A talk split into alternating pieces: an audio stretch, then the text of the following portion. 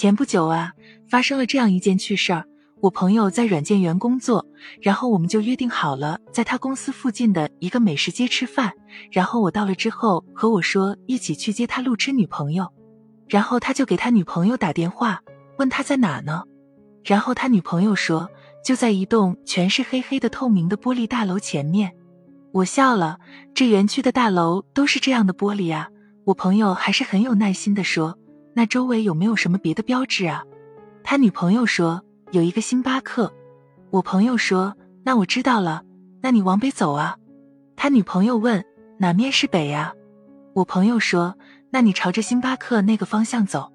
他女朋友说那不就进星巴克里了吗？他无奈对我说我们去接一下他吧。我相信大家都遇到过这种路痴，又好气又好笑。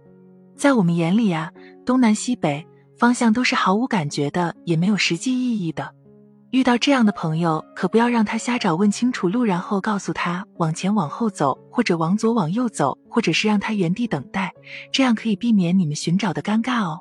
如果你遇到了这样的朋友，一定要原谅他们呢。他们从小时候开始没有发育的那么好哦，他们只是出现没有地形认知和导航能力的现象，也就是所谓的 DTD 患者。那也就是说，DTD 患者没有我们所谓的导航能力。这个时候，我们脑海里啊想到就是 GPS，是不是？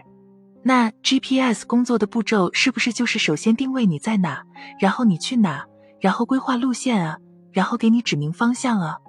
那我和你说，我们的大脑它也是一个这样的 GPS 系统的呀。首先，你是不是得知到你要去哪里，也就是定位好目的地，然后你的大脑里面啊就有这样一个细胞，叫做位置细胞，它就可以帮你定位目的地。然后，那我们知道目的地在哪，是不是就需要规划怎么走？也就是像导航里面一样，建立了平面的网点，也就是我们所谓的网格细胞，它和位置细胞以及还有头部里的方向细胞三者一起作用，实现了一个大脑的 GPS 定位功能。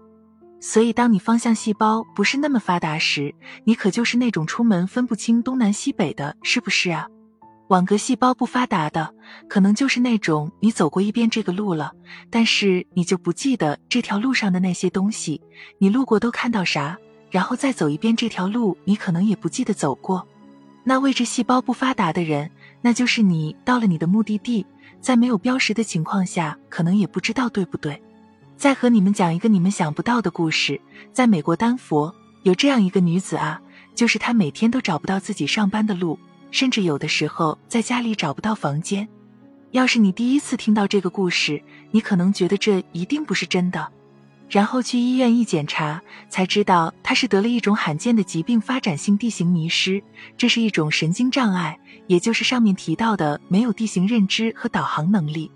他的病情已经干扰了他的生活，你问怎么治疗？这路痴都这么严重了，很简单，你首先确定你是哪种细胞不发达，就对应训练哪种细胞就可以了，是不是？今天的分享就到这了。如果你身边有这样路痴比较严重的患者，一定要让他们去医院的神经科进行检查登记哦，也一定要关心他们。如果是不是很严重的朋友，可以平时多走一走，放下导航。不依赖外部设备，慢慢的这三种细胞可能就会更好的工作，你说是不是呢？